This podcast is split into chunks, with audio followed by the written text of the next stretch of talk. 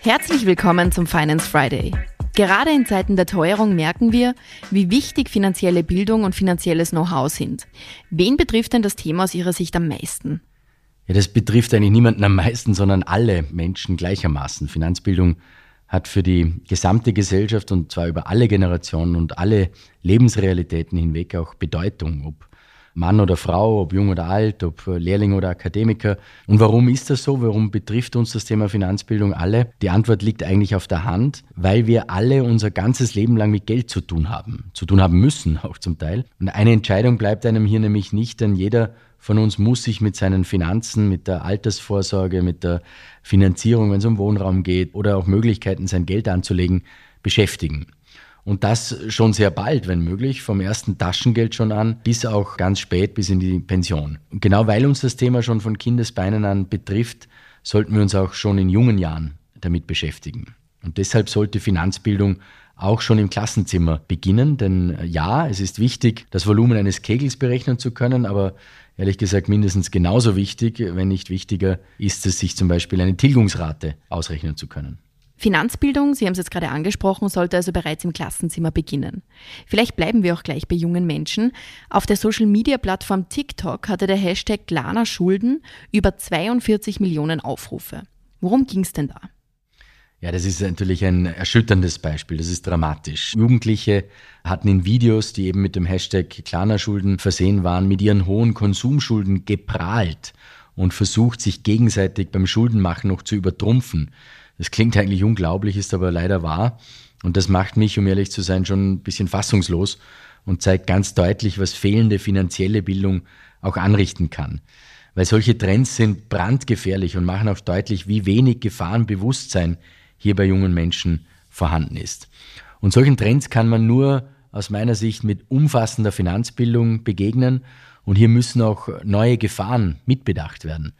Die Digitalisierung beispielsweise, die uns viele Möglichkeiten und Chancen natürlich eröffnet, aber gleichzeitig auch Gefahren mit sich bringt. Stichwort digitale Verschuldung.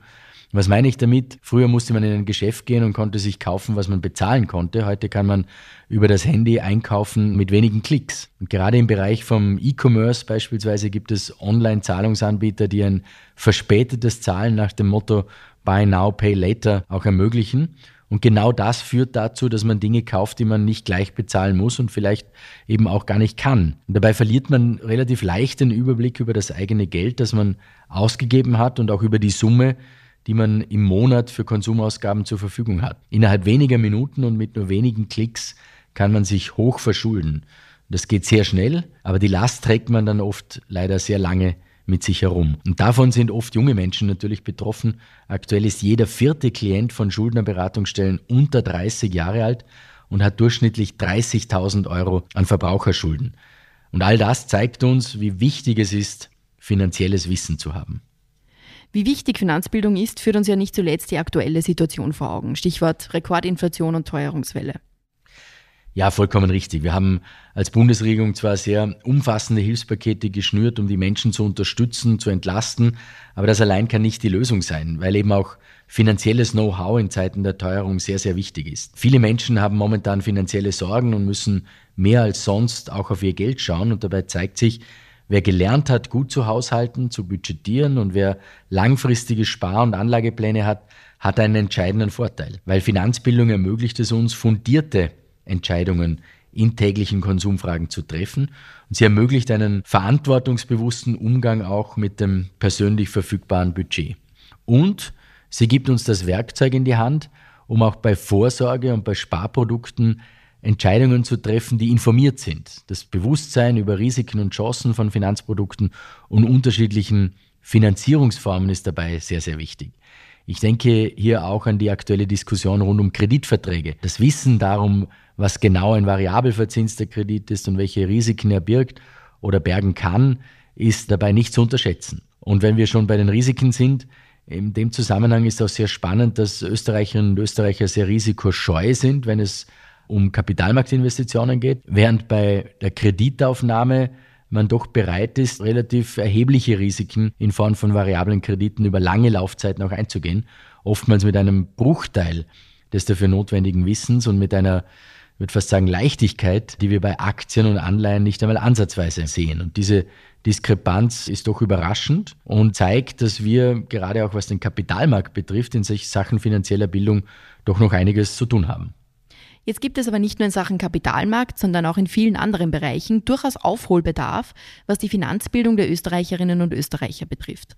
Vor diesem Hintergrund wurde vor ziemlich genau zwei Jahren auch die nationale Finanzbildungsstrategie ins Leben gerufen. Worum geht es denn bei der Strategie? Ja, wir haben vor zwei Jahren diese Finanzbildungsstrategie ins Leben gerufen.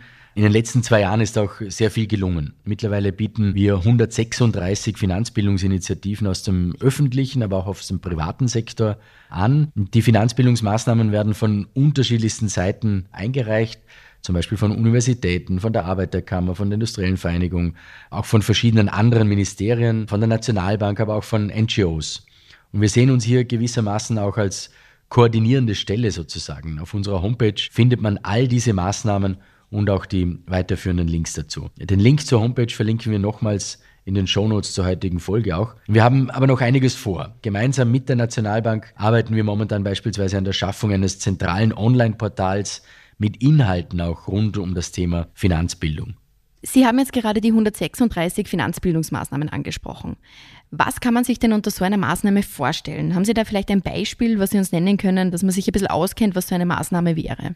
Ja, gerne. Auf der Wirtschaftsuniversität Wien beispielsweise, und das ist ein sehr aktuelles Beispiel, wurde vor kurzem ein eigenes Finanzbildungszentrum eingerichtet. Dort gibt es sogenannte Finanzbildungscoaches. Finanzbildungscoaches sind Studentinnen und Studenten, die kurz vor ihrem Studienabschluss in Wirtschaftspädagogik stehen. Und auf Anfrage besuchen sie Schulen, erstellen Unterrichtskonzepte zu einem gewissen Finanzbildungsbereich oder einem konkreten Thema und unterrichten das dann auch selbst. Eine Maßnahme des Finanzministeriums sind beispielsweise die Financial Future Days. Und Im Zuge dieser Financial Future Days informieren Kolleginnen und Kollegen der Finanzverwaltung Schülerinnen und Schüler über zentrale Finanzbildungsthemen, sprechen über Vorsorge und generell darüber, was man beachten sollte, wenn man eine finanzielle Entscheidung zu treffen hat. Ich kann das jedem und jeder nur sehr empfehlen. Ich war selber bei zwei dieser Financial Future Days bereits mit dabei. Und auch unser Finance Friday zählt natürlich zu diesen Maßnahmen. Vielen Dank fürs Zuhören. Wenn dir die heutige Folge gefallen hat, dann abonniere den Podcast gerne auf Spotify, Apple Podcast oder einem anderen Podcast-Anbieter deiner Wahl. Mehr Infos zum heutigen Thema findest du in den Show Notes. Für tägliche Updates zur Arbeit der Finanzverwaltung und aktuellen Themen folge uns gerne auf unseren Social Media Kanälen. Die Links zu unseren Seiten findest du ebenfalls in den Shownotes. Die nächste Folge des Finance Friday erscheint kommenden Freitag. Bis dahin, alles Gute.